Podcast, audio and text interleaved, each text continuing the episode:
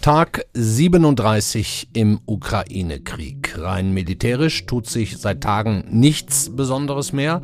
Russland scheint den Plan vielleicht aufzugeben, größere Städte wie Kiew dauerhaft einzunehmen. Aber macht Putin das, um durchzuatmen und neu anzugreifen? Oder lohnt es sich so langsam, einen genaueren Blick auf die Friedensgespräche zu werfen, auf die beidseitigen Forderungen und Kompromissbereitschaften? Wir reden heute mit unserem Kollegen Konrad Schuller, der nach Kiew gereist ist und von dort zugeschaltet. Wir haben exklusiv im Gespräch den ukrainischen Unterhändler Michailo Podoljak, der auch heute wieder mit der russischen Delegation verhandelt hat. Also es wird ziemlich interessant. Herzlich willkommen zum FAZ-Podcast für Deutschland. Heute ist Freitag, der 1. April. Ich bin Andreas Krobock. Schön, dass Sie dabei sind.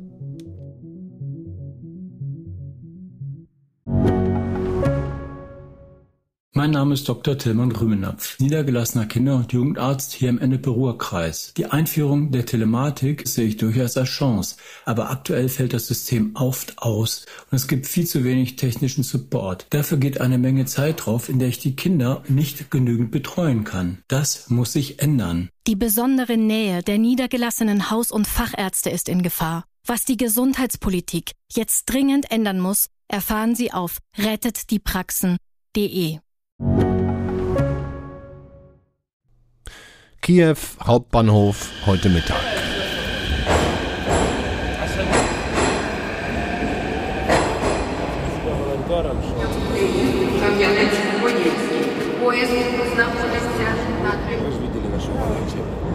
Die Stimmen, die Sie hören, sind Flüchtlinge, die sich am Bahnhof eingerichtet haben. Sie warten nicht auf Züge, aber wenn sich etwas ändert, da wo sie herkommen, könnten sie schnell zurück.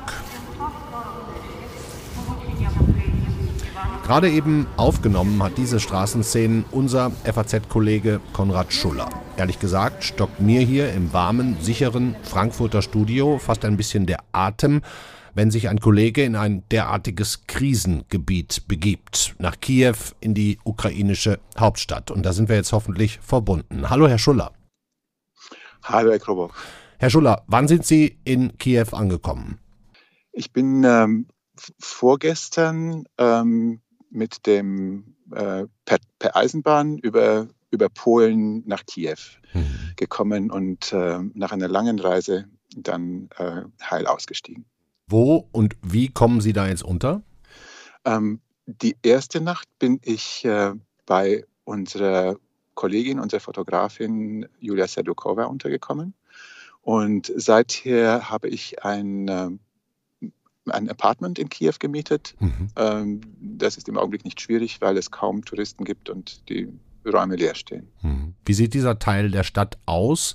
Ist da viel zerstört? Wie ist das Straßenbild? Das Zentrum von Kiew und auch äh, der Teil der Vorstädte, die ich gesehen habe, die südlichen Vorstädte, äh, haben kaum sichtbare Spuren von, von Zerstörung.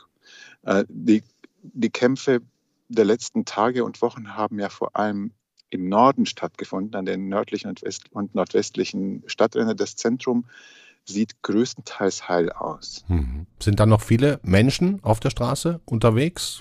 Nee, wenige. Kiew hat nach meiner Schätzung vielleicht die Hälfte seiner Einwohner verloren. Die, die sind nicht verletzt oder umgebracht worden, sondern die sind geflohen. Also Kiew ist bedrückend leer. Wie ist das, wenn Sie dann über die Straße da gehen? Können Sie sich frei bewegen oder, oder fallen Sie geradezu auf und werden dann auch angesprochen, kontrolliert? Die Stadt ist voll von ähm, Checkpoints.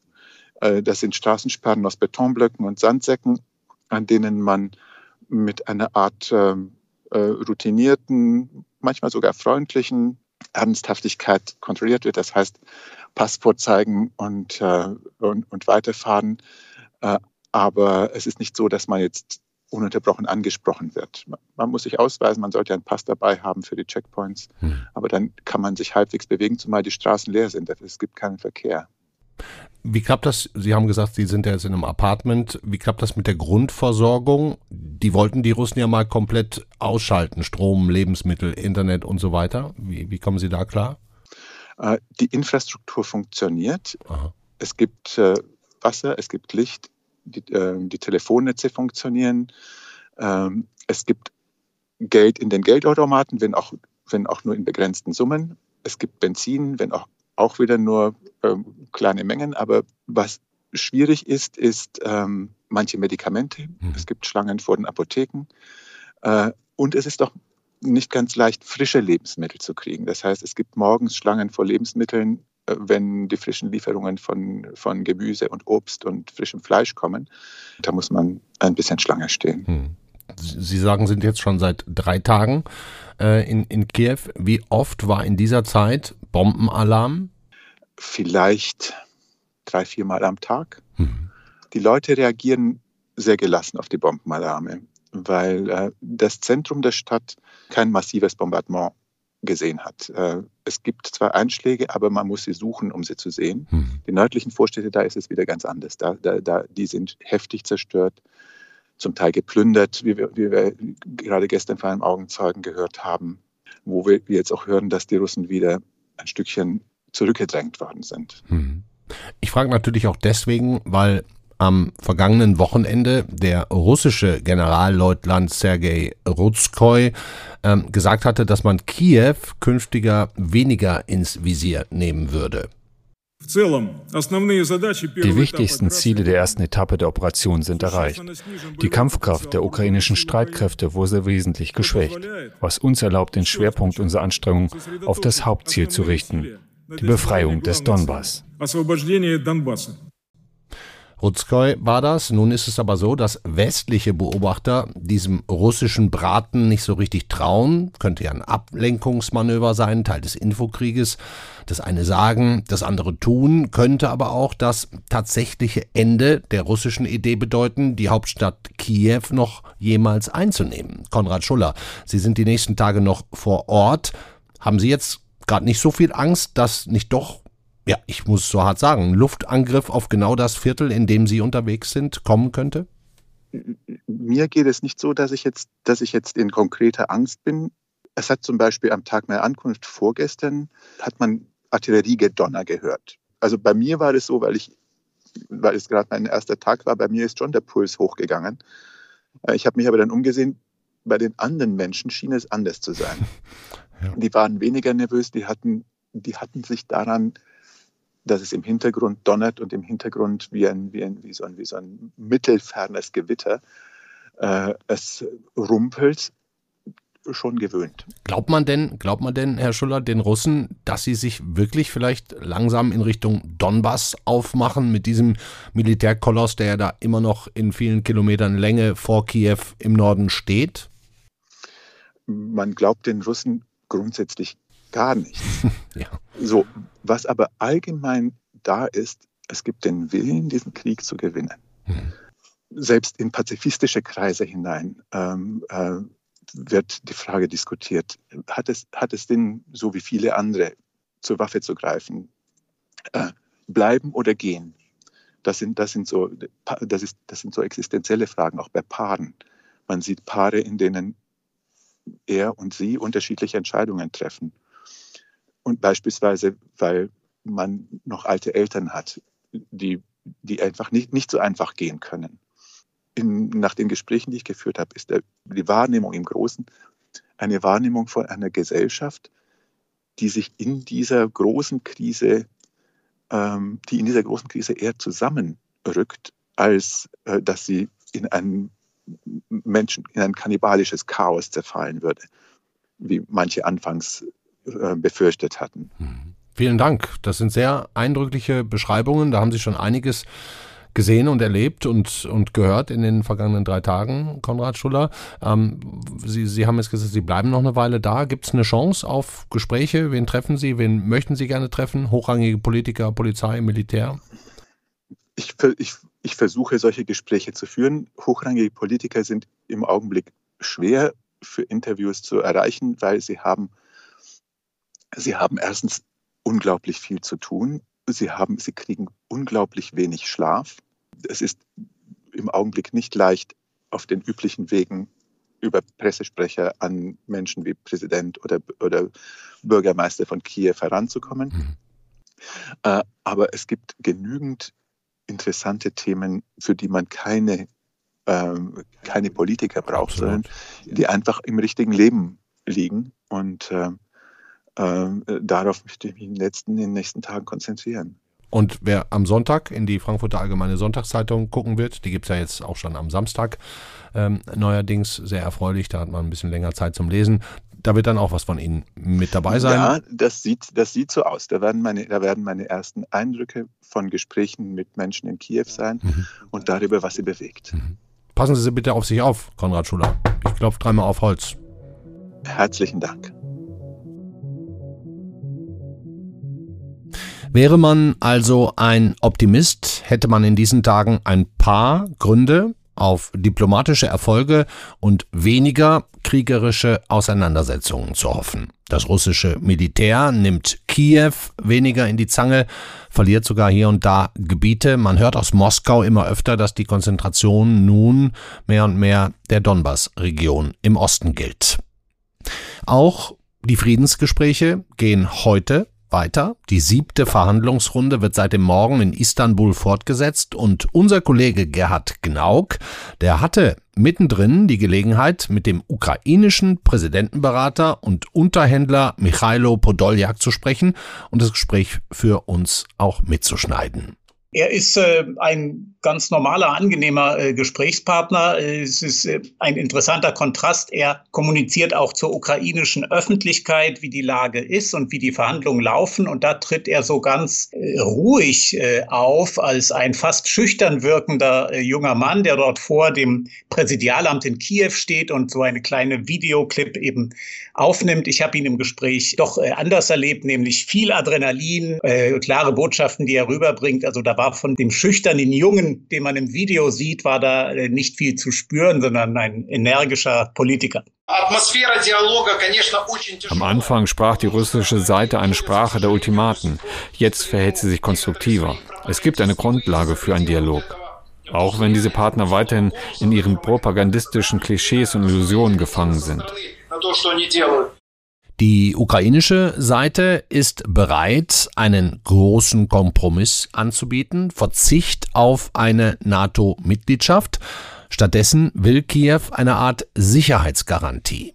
Das würde ja heißen, dass andere Länder äh, möglicherweise mit Truppen in die Ukraine kommen, um die Ukraine mit zu verteidigen. Ich vermute nicht, dass da sehr viele Länder ähm, im Moment zumindest freudig sagen werden, wir sind dabei. Aber wie schnell Grenzen äh, sozusagen des Handelns verschoben werden können, wenn es sein muss, haben ja auch die letzten Wochen gezeigt. Deutschland war ja sozusagen ähm, das Schlusslicht äh, in der Frage, liefern wir der Ukraine auch Waffen, damit sie sich selbst verteidigen kann. Erst hieß es nein. Und inzwischen hat aber die Bundesregierung ihre Position auch geändert. Wer also gibt diese Sicherheitsgarantie? Was also muss nach Meinung von Michailo Podoljak passieren, damit es realistische Aussichten auf einen multilateralen Friedensvertrag geben könnte?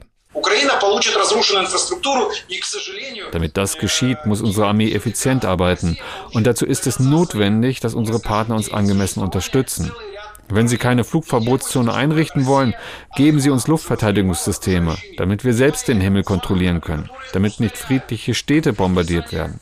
Zweitens, geben Sie uns Waffen, um die Belagerung von Städten wie Mariupol zu beenden.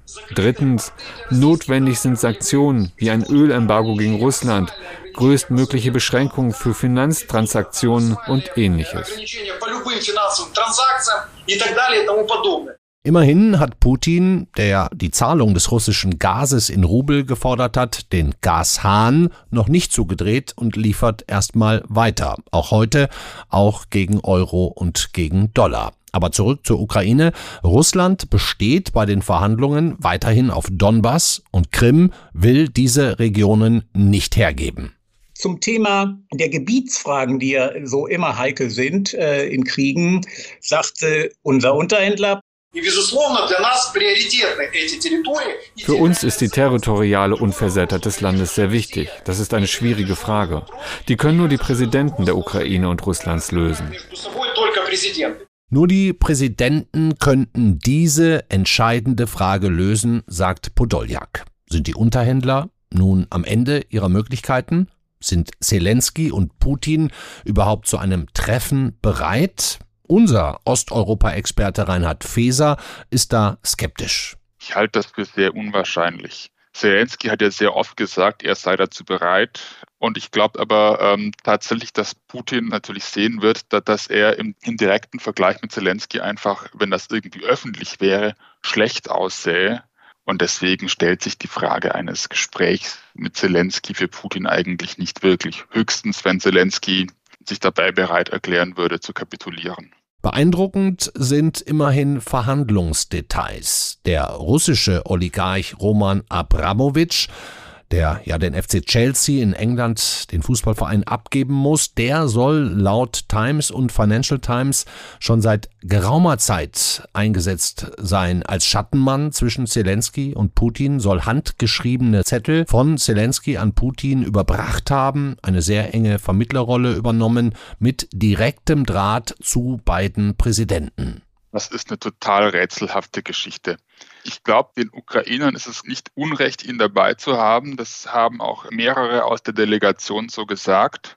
Sie sehen in ihm jemanden, der ähm, ihre Botschaften an Putin direkter übermitteln kann als über diese formellen Kanäle, die die anderen Unterhändler einhalten müssen. Dazu muss man auch sagen, dass die russische Delegation im Gegensatz zur ukrainischen nicht sehr ranghoch besetzt ist. Auf russischer Seite sind das Leute, die eigentlich an der politischen Seitenlinie stehen und kein eigenes Gewicht haben. Das zeigt schon, dass, dass man sich auch in Moskau die Möglichkeit offen hält, diese ganze Delegation einfach aus dem Spiel zu nehmen.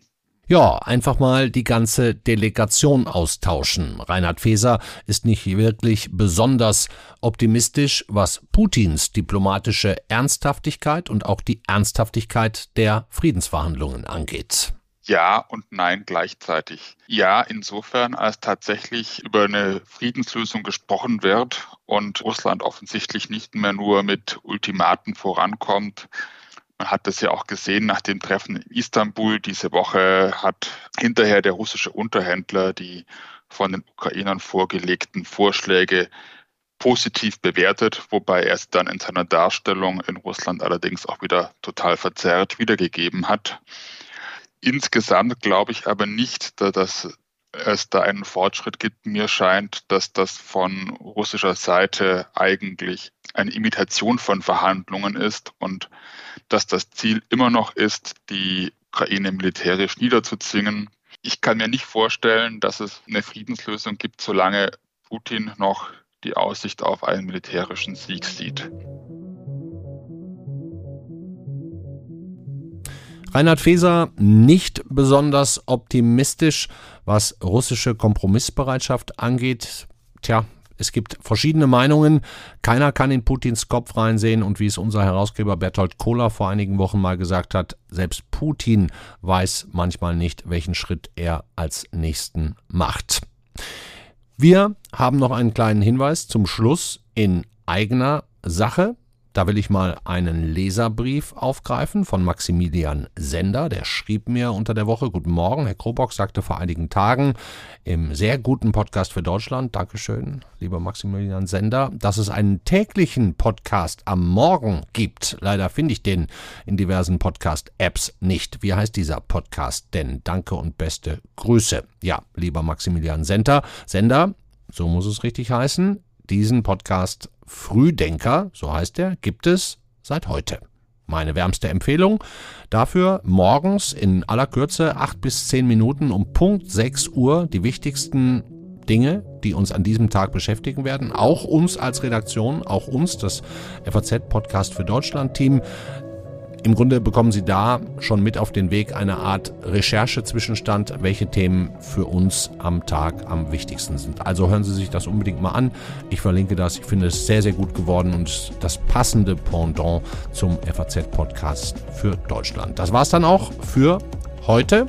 Ich wünsche Ihnen ein schönes Wochenende und wir hören uns dann wieder kommende Woche Montag beim Frühdenker oder beim Podcast für Deutschland. Bis dahin, machen Sie es gut. Ciao.